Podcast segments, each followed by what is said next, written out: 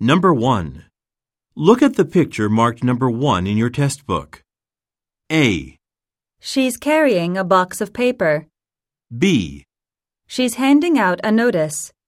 C, She's holding a document. D. She's taking files from a drawer.